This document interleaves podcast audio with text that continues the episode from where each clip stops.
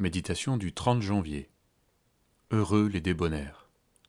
Lire Genèse 26, versets 12 à 31. Isaac sema dans ce pays, et il récolta cette année le centuple, car l'Éternel le bénit.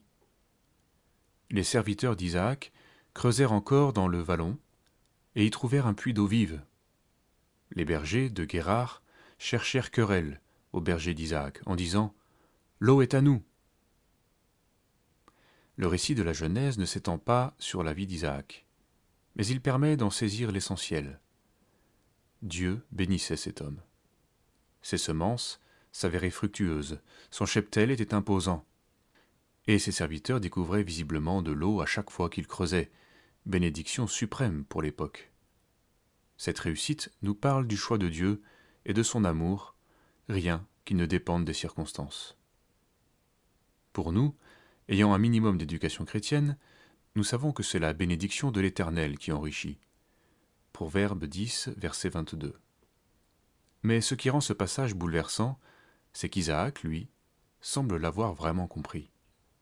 Lorsque les Philistins jaloux le chassent et vont jusqu'à préférer boucher les puits plutôt que de s'en servir, il veille à ne pas provoquer la guerre et quand ses ennemis changent de sentiment à son égard, Isaac accepte encore, de bon cœur, de faire la paix.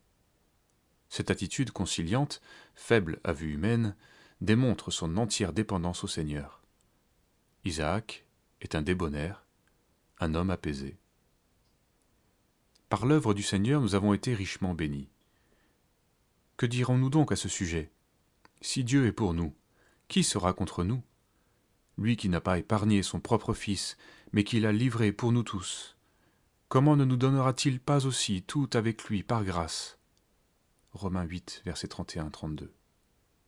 Pourtant, nos cœurs ne regorgent-ils pas souvent d'une jalousie aveugle ou d'un mépris orgueilleux? Nous passons notre vie à lutter au lieu d'être en paix. Laissons-nous instruire et cessons de nous comporter comme si tout dépendait de nous. Dans la pauvreté, apprenons à aimer ceux qui sont bénis, au lieu de chercher à les détruire. Et quand par grâce nous expérimentons la bénédiction du Seigneur, offrons-lui notre reconnaissance avec douceur et humilité.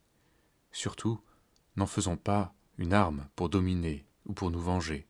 Ce serait la meilleure façon de l'arrêter. Heureux ceux qui sont doux, car ils hériteront la terre. Matthieu 5, verset 5.